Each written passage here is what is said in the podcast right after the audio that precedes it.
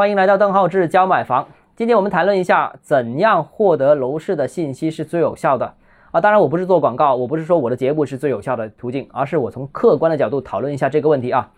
如果你决定把楼市当做一门学问啊，当做一门投资学问，要进行深入研究的话，如果你想在楼市获得更多，那就要多看文字类的信息，而不要刷短视频。就是我们这些短视频，当然你看一看啊，了解一下，过一过倒无所谓。但是真正想深入的，一定要看文字啊。尽管我也做短视频，但是我觉得这个本身不是适合深入研究的一个方面，因为短视频和文字存在着以下的一些问题。的差距啊，首先对大脑的调动的差异是有的。看视频呢，就算你不动脑子，你看画面还是能动的啊，人还是往前走的啊，是吧？但看文字，你就必须集中精力才能往前推进。推不推进，在于你集不集中精力。你不集中精力，它就不往前推进的。这是文字和视频的最大差异。文字是不会自己往前走的，这个就决定了很关键一点，决定了你脑子有没有参与这个事情。看视频可以不参与，它都往前走。但看文字必须参与，它才能往前走。通常啊，视频是更容易调动情绪的，但是视频不利于思考啊。而且呢，你的思考的参与程度不同，影响的是同一件事情的判断的准确率。你不加思考，别人说什么，你就感觉好像也是哦。但是你文字你是思考过的，你就会有自己的观点形成，这是很关键的啊。这个，比方说啊，举个例子啊，小孩。子才分对错，大人只看利弊。哎，你听这个看电影的时候，你觉得喂，好精彩啊，总结的很到位，很牛逼。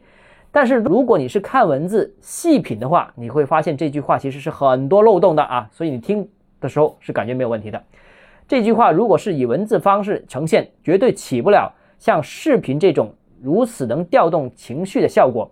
你的脑子也不会优先被情绪占据啊，这个很关键啊，这你就可以。在理性上面占据更多，那还有呢？多数人看视频呢，第一关注点是好不好看、精不精彩啊。包括我的节目，我的节目不太精彩啊，所以稍微好一点，还要有点内容啊。而严肃类的文字，先天关注点就不是好不好看。你看文章的时候，你第一反应就是对不对？你会挑挑毛病、挑挑刺啊。关注点是对不对？甚至有人本身就会带着挑战的态度去看一些专业类的文章、专业类的观点啊，以求在里面发现问题。以显示自己在智力上面的一些优势，所以呢，初始态度设定的不同，也决定了哪个更理性，哪个更感性。视频明显是感性的，文字是理性的啊。还有第二点啊，这个载体形式的信息量是有差异的。短视频呢，必须做到时间短，金句多，博眼球啊。现在很多人做抖音啊，做视频号都有啊，很多金句，很多很抢眼球的一些观点。适合现代人的碎片化时间的一些消费。首先呢，短视频的诞生与发展模式就决定了它的娱乐化的倾向。再做严肃类的话题，它其实本质上还是有娱乐化的倾向。严肃问题也逃脱不了这个规律。但严肃问题的讨论从来都是文字所擅长的，因为文字有先天的各种逻辑关系在里面。啊，哪怕谁可以拍视频的当下。啊，论文其实还是学术讨论的载体。你没有见过说，我在一个视频里面讨论一个专业话题，但是专业的论文一定是写文字的啊。而且其次呢，就是呃，制作者的目标其实也是不同的。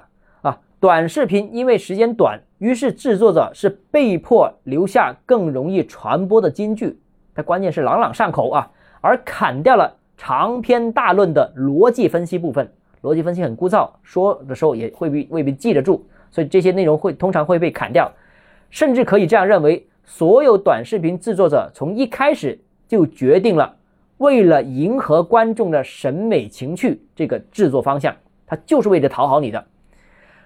哪怕是知识类的节目，其实也有类似的这样一个情况。所以本质上啊，还是为讨好懒惰观众的审美所制作的一些内容。制作者压根其实就没打算在视频类节目里面。呃，推出一些经得起推敲的内容，能够快速传播，才是视频类博主的一个第一关注点啊！当然，我不能一竿打死啊，但是九十九点九，我相信都是这种类型的，呃，就是要抢眼球，就是要快速传播。至于能不能推敲，绝大绝大多数都是不会关注的。所以啊，我大胆的，呃，说一句得罪人的话啊，做视频类的号主，其实在房地产领域基本上都不是真正的专家。那我是不是呢？当然，我除了做视频类的，我还写稿，大家可以关注一下我的文字啊。那呃，视频类的，我相信其实只能定义为网络的网红。那专家呢，写是基本的素养。好，今天节目到这里啊。如果你同意我的观点的话，有问题想跟我交流的话，欢迎私信我，或者添加我的个人微信“邓浩志教买房”六个字拼音首字母小写，就是微信号 d h e z j m f，我们可语音可文字交流。明天见。